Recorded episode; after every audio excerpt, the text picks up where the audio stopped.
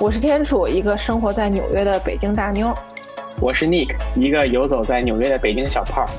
Nick 毕业于纽约大学视觉艺术管理专业，半吊子哥特和古典艺术爱好者，非专职旅游达人。天楚毕业于萨凡纳艺术与设计学院艺术管理专业，一个在纽约生活的北京大妞。嗯，在纽约的艺术圈工作有一些年头了。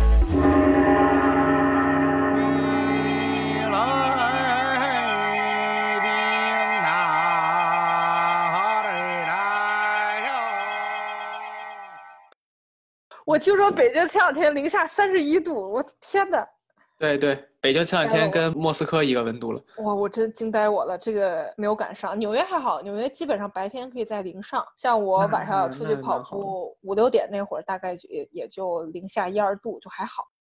你有没有听说前一阵那个郭敬明、于正连夜道歉的那个事儿？哦，这个听说过呀。我当时那呃，别人跟我说的是说，哎呦，那郭老师跟于老师出了事儿了。我想不对呀，这俩人天天陪着我晚上睡觉的呀，怎么能出事儿呢？是吧？您您那说是郭德纲和于谦。对对对，我我说说的是那个谦儿大爷。谦儿大爷。然后我就看新闻说，哦，原来是这个这个抄袭的事儿。但是我的确说实话，不是郭敬明的粉丝，我也没看过多少于正老师的作品，所以他抄的那个书呢，我也不知道。得一问，这非常惭愧，非常惭愧。对，那我要说一下，其实我小时候就是我年少的时候啊，具体几年级我都不说了，因为郭敬明的抄袭作品叫《梦里花落知多少》嘛。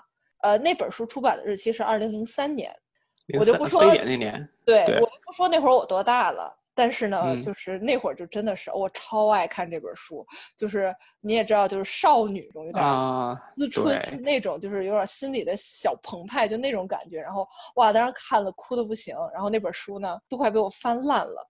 因为这个事儿，我记得好像是零六年法院裁定说，哎，郭敬明抄袭，你不仅得赔偿，你还得公开道歉。但是郭敬明呢，必须不道歉，是吧？就这么硬扛了十五年，结果到二零二零年年底，十二月三十一号嘛，被称为叫国际道歉日，在这块儿道歉了。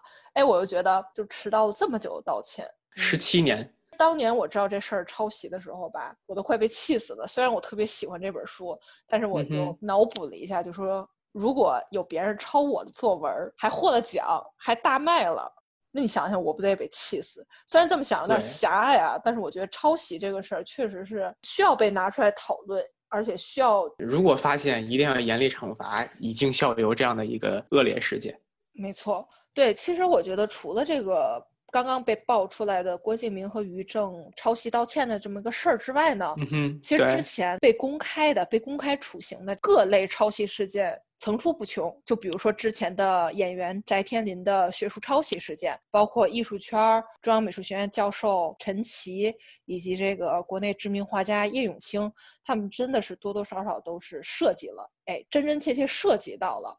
抄袭这个问题，对，所以我就特别想问一下 Nick，你是怎么看待这个事儿的？有没有什么想吐槽的？其实学术抄袭这个事情，写过论文的人都知道，不可能不抄，是吧？只要你把你想就是借鉴，就是咱们用带引号的这个借鉴，就想借鉴的这个观点呀或者语词啊，你给它打上引号，然后注明出处就没问题。如果说你这篇文章全都是复制粘贴的，那这个翟天临他这个事情其实应该就是复制了很多，还不是说纯复制，就那个论文可能都不是他写的。我觉得是，我觉得对这个很有可能有代写，然后就是东拼西凑给凑出来一篇文嘛，是吧？我从你的论文中摘一段，我给打散，再从他的论文中摘一段给打散。当然，我不是说他是这么做的啊，但是估计是这个样子。应该是差不多，对。但是我那个北大论文不是抄的，我北大论文是自己写的。但是就是北大论文呢，不是说北大论文，就是说所有的论文肯定都要有借鉴的这一个过程。哎，对了，就是小的时候，你有没有听老师经常跟你们说过一一个话，就叫“天下文章一大抄，看你会抄不会抄”。当然听过了，而且老师会让我们去大量阅读，比如说《读者》呀，你需要从里面摘金句啊，拿一个小本本全都写下来。哎，考试之前背呀，背完之后呢，你引用啊，就说哎，我曾经在哪本书里读到过哪句话，这句话是谁说的？他说了什么什么？然后下面我记得我就开始哇，长篇大论就跟着这句话，就是就是这样子的展开论述。对，像出过国的小伙伴肯定也知道，考 GRE、考托福、考雅思，你也得背这些所谓的这些。应试的金句，对吧？是，像呃，整个跟文化相关的，嗯，你说就跟那个孔乙己说的，说读书人的事儿，那能叫偷吗？对吧？你说那个作家的事儿，相互借鉴；艺术家的事儿，相互之间可能吸收一些灵感。就像毕加索说的一样，优秀的艺术家他靠的是借鉴，但是伟大的艺术家呢，靠的是窃取。虽然作为一个德高望重的艺术前辈老爷子来说。咱们其实也知道，他说这个其实他所表达的意思是什么？是什么呀？我我单从这句话的理解来说呢，他肯定就是说，我们也不是说单纯的复制粘贴别人的作品，然后占为己有，而是呢，就是吸收这些精华灵感之后，沉淀出自己的想法，通过自己的这些创作思考啊，对已有的这些零散的素材重新组合，创造出真正属于自己的作品。其实就是说，一个吸收归纳，然后再重新整理，最后再创造。这样的一个过程，就是要最后变成自己的东西。我就记得我之前老师，甭管是大学呀，包括出国之后啊，老师总是说：“哎，你要把这个东西转化为自己的东西，就要跟你这个人融为一体。”我觉得可能毕加索是这个意思。对，但是呢，你要说郭敬明和于正这种情况，就是明目张胆的搬用，还不致敬原作者是吧？然后还标榜是自己的创意，还卖钱，然后法律判了还不道歉。对对是。那这个对吧？往死里打，就必须得成立反剽窃基金。其实咱们现在日常生活中对于抄这个概念，其实屡见不鲜的。因为现在很多碎片化的信息嘛，而且把这些碎片化的信息重组是很容易的。比如说，呃，咱们日常生活中最能够经常接受的就是这种快消化的短视频。你比如说在刷抖音的时候。你可能刷到这条，哎，这个创意挺好的，哎，瞬间变装，对吧？可能这个人瞬间变装完了之后，这一礼拜全是瞬间变装。嗯，这个叫抄袭吗？这个呢，说实话，我觉得它可能是一个风潮，或者是说是一个比较流行的一个潮流。但是如果你标榜这个创意是你自己的，那这个可能对于原作者来说的话，就是一个不尊重的行为，可能会构成侵权的行为。但是具体还是要看，如果这个事儿真的是闹到法庭上面了。那还得看原作者他的这个视频的创意量是不是足够构成原创的保护，而你这个抄袭的话，你有哪些是跟原作者是相似的？所以这个更复杂了。咱现在的话，就只是说在视频底下致敬一下原作者，或者是你比如说编一个小视频，呃，就是你引用了谁的音乐呀，引引用了谁的就是短片的这些素材呀，你都直接写一下就 OK。我也会刷抖音嘛，然后我就看到很多，比如说我要变装，比如说我是这个变装的原创作者，我发了这个视频呢，之后有很多大 V 争相模仿，但我呢其实只是个小透明，然后我就会吐槽，这叫原创不火系列。对。对，经常会有这样子的。聊到这个，我就特别想再插一句，因为我记得就是中国这个奶茶新茶饮行业，就这两年真的是火爆。虽然我最近一直在国外，我也说白了，我从来没有喝过像喜茶呀、奈雪茶呀什么这些，我都没有喝过。我甚至都不知道那个奈雪茶我叫的名字是对不对的，但是我记得这个奈雪茶的创始人，他之前还喷过喜茶的创始人，就说啊喜喜茶去抄袭奈雪茶的某几款饮品，基本上就是跟那个抖音变装是一个一个道理，就是你一款新茶饮火了之后，那其他家都纷纷模仿，你看吧，使用的原材料可以说是差不多的，对吧？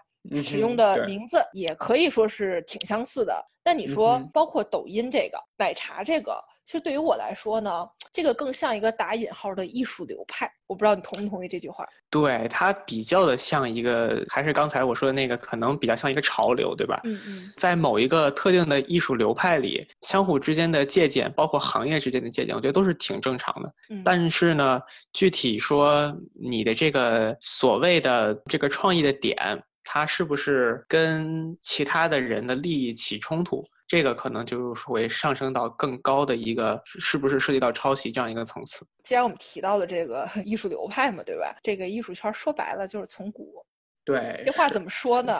人类的文明还是说站在前人的肩膀上去发展，就是不论是思想啊、艺术创造呀、科学呀，以及经验呀等等等等，都是这样。艺术发展到今天呢，真的是离不开学习、借鉴，甚至可以说。是抄袭，呃，其实艺术圈最常见的一种良性抄袭，这个是要打引号的哈，就是致敬大师。哎，我是抱着一种学习和文化传承的态度，我去抄袭。是抄袭呢？你从侧面上来看，它也是艺术能够发展到今天的一个必要的因素，对吧？像咱中国举例的话。其实像咱们在学这种中国传统书法呀、绘画呀，可能都会知道，我们肯定最尊崇的这一个老前辈的艺术家，那可能有王羲之呀，有顾恺之呀，是吧？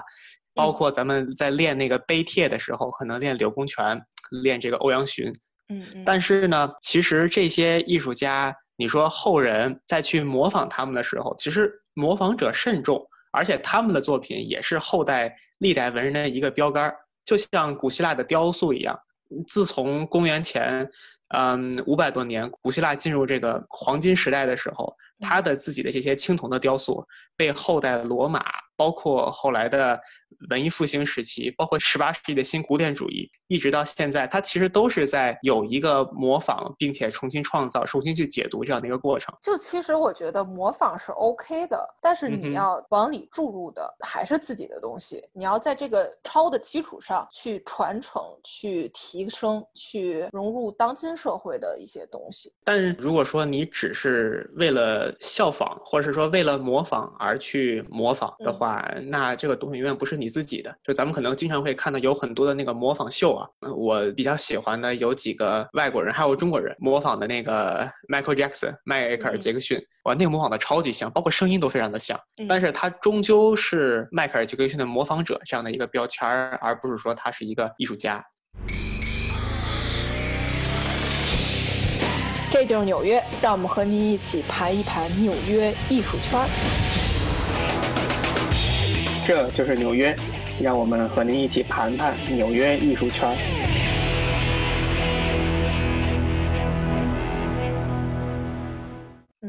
就我去年年底吧，然后我去纽约上东区的一个画廊去看那个八大山人的文献展，里面就有两件作品挂在同一面墙上，一边是八大山人画的，一边是张大千画的。你远看你不看细节一模一样。然后呢，我一进去画廊主就问我，哎，你猜猜哪个是八大山人的，哪个是张大千的？说白了我不懂，就是我对这个呃中国书画没有研究，所以呢我特别鸡贼，我直接看那个卷轴，我觉得哪个卷轴老一点，我就说。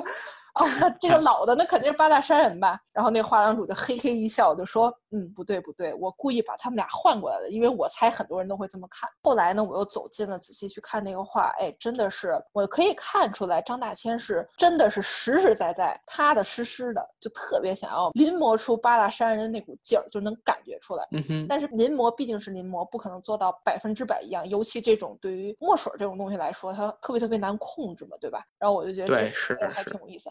哎，其实像这种书画界的，嗯，你说它是模仿，说它是抄袭，或者带引号的造假，我觉得都没问题。因为在这种拍卖界呀，或者在这种艺术鉴赏的过程中，经常会出现这种可能后代的人模仿前代的人，但是模仿的非常的像，但是这个鉴定专家都看不出来。就比如说这个金代的第六位皇帝叫金章宗，叫完颜景。这个金章宗他虽然是这个自己是这个少数民族。但是呢，他酷爱汉文化，他最喜欢的两个人呢，一个就是这个宋徽宗赵佶，另外一个呢就是后主李煜。你说他喜欢这两个人吧，俩都是亡国之君，是吧？然后这个金章宗自己呢，他也基本上把所有的这些时间都花在游山玩水上了，到最后金国也就就是越来越衰落。这个金章宗呢，他最好玩的一点就在于他能够模仿以假乱真的这个宋徽宗的瘦金体，且模仿的非常的像。那后人没有分辨不出来吗？后人还真的很难分辨出来。就比如说，现在大英博物馆藏的这个《女史箴图》，也是后人仿的顾恺之，因为顾顾恺之现在的传世名作已经都没有了嘛。嗯嗯，在那个《女史箴图》后边的那个跋的上边，就提了一大段的字儿。提完字儿吧，这个金章宗还不满足。他觉得自己应该让后人，如果能够觉得这个是宋徽宗写的，那他的书法才都是登峰造极的。所以呢，他还盖上了宋徽宗两个章，一个是郑和的章，一个是这个这个宣和。那这不是相当于给加了个伪造的水印吗？对，就是就是这样子的呀。所以历代的这些学者啊，都说哦，这个这个书画，这个《女史箴图》，它后边是宋徽宗题的字，还有章啊，你看郑和、宣和。到后来，人家才发现不对，这个是金章总题的。古人都知道，我得加一个水印，嗯，哪怕这个水印也是仿的。嗯，对，他是这个连那个章都能给人仿了出来。就是巴不得让人觉得自己的字儿是宋徽宗的字儿。嗯，对对。那我觉得这一方面也能够看出来，可能这个模仿者对于之前的他们所崇拜的大师，真的是非常的喜爱，所以他们甚至不想为自己的艺术作品留下自己的痕迹。这也是一种选择。我宁愿就是用他的名儿，我呢无所谓。对，是，就是只要别人能认可我说，哎呀，你这个哇，根本分不出来谁是谁的，那这个就是我最大的成功了。是，我觉得是致敬大师最容易让人接受的一种方式吧。就你你说的这么多有关古人啊，关于艺术抄袭、艺术借鉴、致敬大师的这点事儿的之后呢，其实我还知道还有很多很多人说，啊，达芬奇曾经抄袭过中国，抄袭过中国。对中国的发明呀，以及中国的山水画，哎，我觉得这点真的是对于我来说，我感觉哎，达芬奇和中国好像说白了八竿子打不着，对不对？然后是是，对，然后其实也是国外的一名学者，他就是写了一本书，然后在书中呢就说说这个达芬奇，因为达芬奇就是万能奇嘛，对吧？对，这个就是他是他是属于发明家里画画最好的啊，对对对，那还是画画里最爱搞发明，对对，最爱搞发明的，对。所以他呢，除了绘画之外呢，绘制了很多这种有关机械类的设计图啊。哎，这名学者学者就说呢，这些机械图跟古中国古代文献中的一些机械图特别特别的类似。后来他又做出了解释，就说，那达芬奇为什么会这个有这么明显抄袭中国古人发明的这种痕迹呢？然后其实他给出来解释就是，这个中国的使者呢，在去威尼斯的时候呢，带去了很多有关中国古人的一些记忆上的一些文献的记录，一些书啊什么的，应该是与这个有关。所以我觉得这个，我的天呐，这个抄袭都是隔着时空，隔着大洋，就是我觉得这个事情就是怎么说，就很很奇妙。提到破破次元壁了，破对我就对破圈了已经。已经不是说一提到像呃翟天临啊、于正啊、郭敬明这种抄袭，那么气得牙痒痒，恨不得在网上当键盘侠。就听到这种古人的呃达芬奇这类的抄袭故事，我就觉得好像也没有生气，就是有一种莫名的喜感，就会感觉很多文明之间交集要比咱们想的要更深，或者是说很多这种文明交流在咱们。觉得他开始交交流的那个节点之前就已经开始交流了，像我们刚才提到的这个风格啊，风格我总觉得它不存在抄袭之说，对它其实就是一个流派之间，它要去进展，要去内部的去逐渐的完善，肯定是相互之间的影响是显而易见的。你就你就说用西方艺术来举例子吧，你看哥特都是很细长的人物。然后巴洛克都是裸体的大屁股，对吧？以以鲁本斯的大屁股最著名。印象派的风格，你看都是感觉你得了白内障似的，完全都看看不清，全都是踩点儿。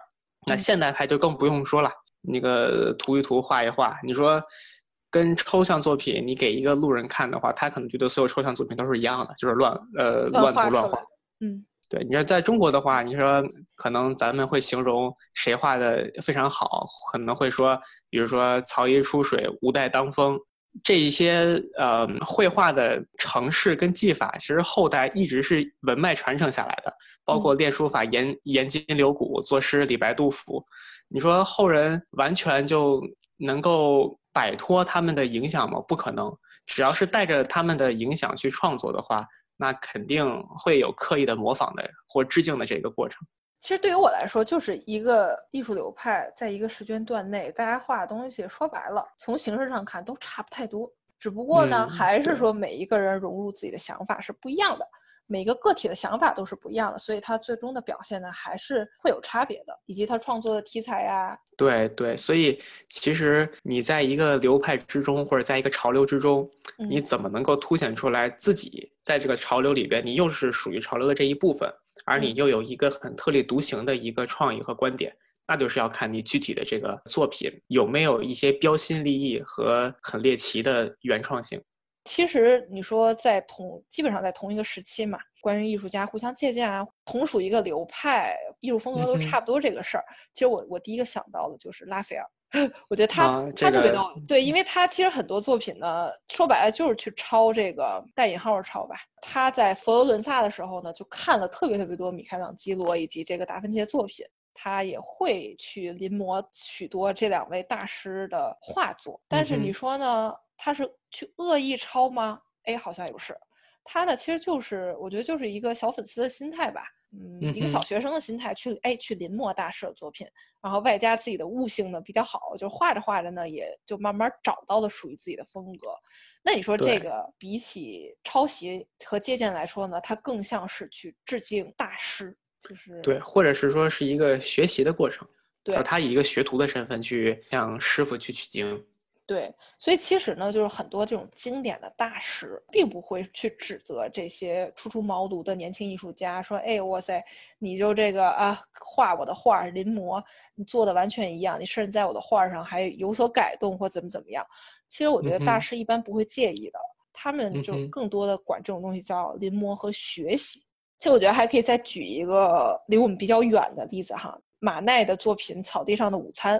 这件作品呢，其实那个那个画其实争议性还是很大，就是在那个时代是特别有争议的一幅画。但是它呢也是后期被认作是印象派的开山鼻祖之一。嗯哼，他这件作品呢，也是去借鉴其他作品的一个特别特别清晰的案例，因为他的那个构图你去看吧。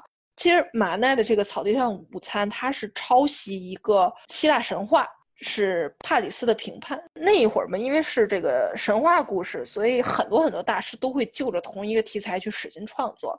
就比如说鲁本斯啊，他们都创作过帕里斯的审判同一个主题的作品。马奈呢，其实就是完全把其中一位艺术家他所做的这个版画，就是其中一个部分截下来了，就是用的这三个动态的人。把之前这个帕里斯的审判的这个版画作品中光着屁股的人，哎，呃，给给他们穿上了衣服，加入了自己的自自己的这个创作的创作，对，加入自己的创作，包括模特呢，哎，也都是马奈自己身边的人，并不是说，哎，我一定要去找神话中的人物哈，都画的是他自己身边的人，就是作为模特，呃，所以说这件作品的构图是特别特别的精彩。当然了，这件作品也是帮助马奈就是一飞冲天吧，一跃就成为了一跃成名，算是就是也是在后人的眼里就奠定了他这么的一个基础。但是其实你把这两件作品放在一起看的时候，你就会觉得，对这个好像不能说很相似，只能说是一模一样，一模一样。对，构图就是完全一样，只不过一个光着屁股，一个是版画，就是颜色比较单调，没有颜色；另外一个颜色比较鲜艳，是印象派那种风格。穿着华丽的衣服，有那种特别朦胧的光线，就这么点区别，恨不得我把这两张照片儿。呃，你说当时的这些艺术家啊，他们想去看到大师的作品，所以他们只能是到欧洲各地去巡游，去到博物馆里边、到画廊里面去看。看完之后呢，当时的这个版权意识保护肯定没有现在这么的强嘛。而且你要是说很有名的一个艺术家，而且是在世的艺术家，你明目张胆的抄了他，我觉得，啊，这个吧，肯定是不是太太合适。但是你要是说马奈的那个时候，提香啊，包括刚才那个做版画的艺术家，也都死了一百年以上了，对吧？是的。所以这种情况下的话，你借鉴这些古老的文化元素，你就相当于是。你用呃制铁饼者古希腊的一个雕塑为元素，你自己去画一个画也无可厚非，就像大卫一样。嗯，对，是是。那像你刚才提到的这个，我觉得它可能还是跟版权有关，因为我之前也听说过，就是好像艺术家去世五十年还是七十年之后，他的这个作品就可以被公众所广泛使用，就像蒙娜丽莎一样。中国是作者死后五十年版权公开化，呃，美国的法律是七十五年。嗯，蒙娜丽莎这件作品，其实它这件作品它的本身的意义或许已经没有那么大了，但是你看这个周边产品是吧？你去法国巴黎这个大街小巷全是能看到这个蒙呃蒙娜丽莎，你就别说你非要去法国了，你就哪怕在美国，我在纽约。以这个蒙娜丽莎形象再创作的去使用这个，真的是直接抠下来使用的，那真的是你随处可见。